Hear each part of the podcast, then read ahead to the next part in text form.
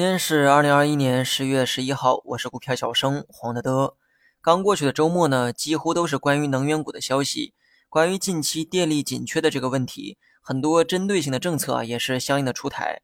官方发布的这个内容呢比较长，我呢简单的总结一下，内容提到要保障正常的电力供应，针对供给不足导致的煤价过高问题，需要适当的增加产能来平稳价格。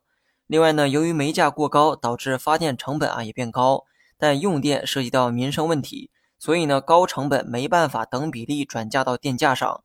对此呢，政策放宽了电价的浮动标准，由之前的百分之十五改为百分之二十，而针对高耗能企业呢，直接采用市场机制下的一个价格。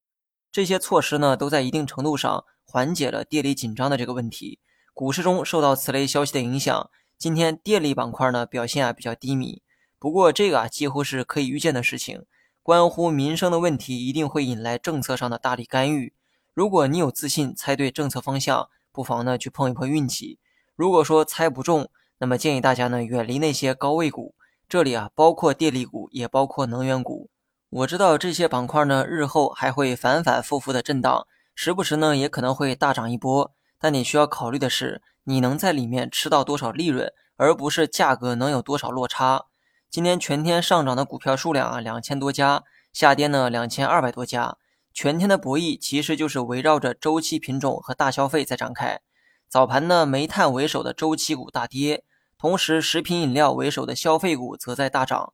二十分钟后啊，周期股的跌幅呢开始收窄，煤炭率先大幅的反弹，而对应的消费股则开始回落。估计日后二者呢会一直保持着这种跷跷板的关系。至于哪一天谁在上面，哪一天谁在下面，根本就没办法猜测。当然，猜测这种短频率的节奏啊，也没有任何意义。不过，把周期啊放长一些，我相信市场主线会从周期股逐渐的转向消费股为首的大蓝筹。另外呢，很多人比较关心这个半导体芯片的走势。我知道半导体已经回调了将近两个月，回调的理由呢也很简单，消化八月份之前的估值。因为八月之前呢有过一轮大涨。估值呢太高啊，需要消化消化。回调呢，它也是一件好事儿哈。低点才能埋下机会，高点则是用来兑现的地方。半导体呢，我认为啊，可以耐心的等一等，等周期股彻底凉了以后，半导体、新能源、锂电这些曾经火过的题材呢，可能会有一波反弹。只是具体的时间点啊，非常难判断。这个呢，需要你具备敏锐嗅觉的同时，懂得科学的利用仓位。大方向上的观点，我毫无保留地告诉了你们。细节方面，只能各凭本事了。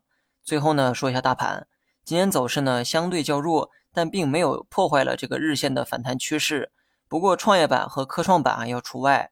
双创目前的这个图形呢并不好看，如果不能短时间内收复最近的一个 K 线，那么趋势上可能还要向下回落。至于大盘呢，只是在底部震荡而已哈，目前呢还看不出风险。今天的弱势最多可能会影响明天的早盘，能不能影响未来的走势呢？还不一定。